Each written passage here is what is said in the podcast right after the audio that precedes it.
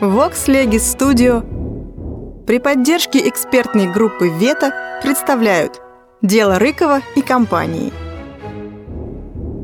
Судебный репортаж Антона Павловича Чехова читает Илья Павлович Жарский. Петербургская газета. Выпуск от 29 ноября 1884 года.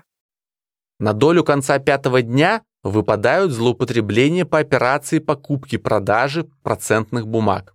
После бесшабашного учета векселей бумажные операции занимают самое видное место в ряду банковских облупаций и обдираций, подкосивших Скопинский храм славы у самого его основания.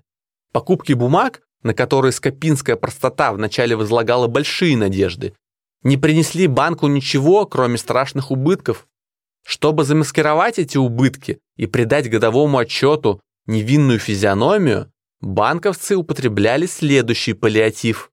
В начале января каждого года какой-нибудь подставной мещанин, вроде глухого и ничего не смыслящего в политике Краснопевцева, совершал банку квазипродажу известного количества процентных бумаг, который в конце декабря фиктивно покупал он же у того же банка, но уже по высшей цене, и получаемая таким образом разница цен заносилась в счет прибылей. Во время таких продаж и покупок бумаги, конечно, лежали в банковском сундуке и на свет Божий не показывались. Краснопевцев продал однажды банку процентных бумаг на 3 миллиона, а купил их обратно за 4 миллиона, и таким образом банк записал в прибыль миллион. Действительная же продажа бумаг через банкирские конторы дала банку около 2 миллионов проигрыша. Спрошенный Рыков бумажных злоупотреблений не отрицает, но ссылается на крайнюю необходимость.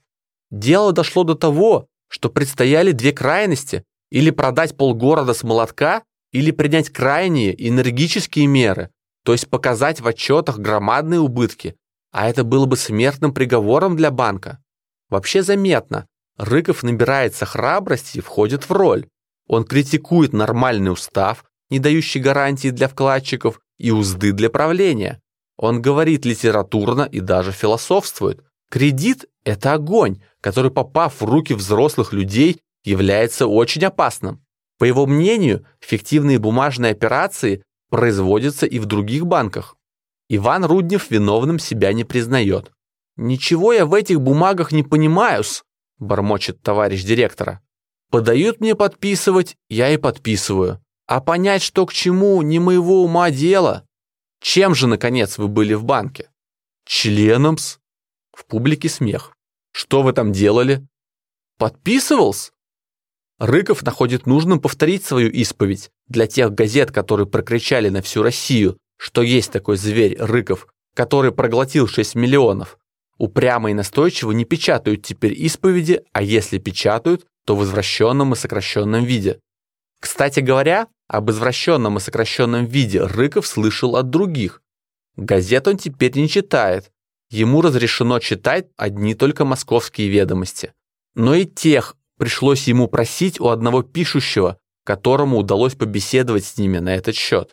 Покончив с разного рода фикциями, суд приступает к погрешностям по ежемесячному и ежегодному контролю цветущего состояния банка и его сундука.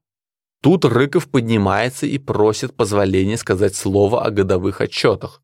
Опять умоляющее лицо, дрожание рук, опять речь о миллионе, погубленном на уголь, о нормальном уставе, не дающем гарантий вкладчикам и узды правлению. Планы годовых отчетов высылались ему благодетелями из Петербурга, но кто высылал, он говорить не желает. Неправильности в контроле являлись необходимостью вследствие недостатка мужества ликвидировать дела банка.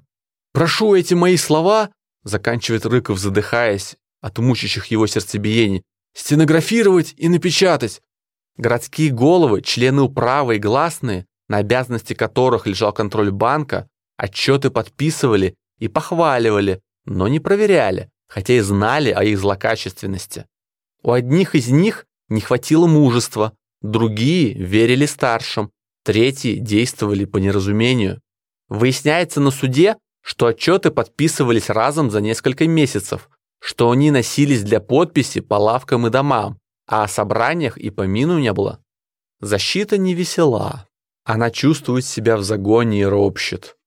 То и дело слышится председательски «это к делу не относится». Это уже разъяснено. Не позволю. Какой-то защитник из молодых, обрезанный председательским вето, просит о занесении в протокол.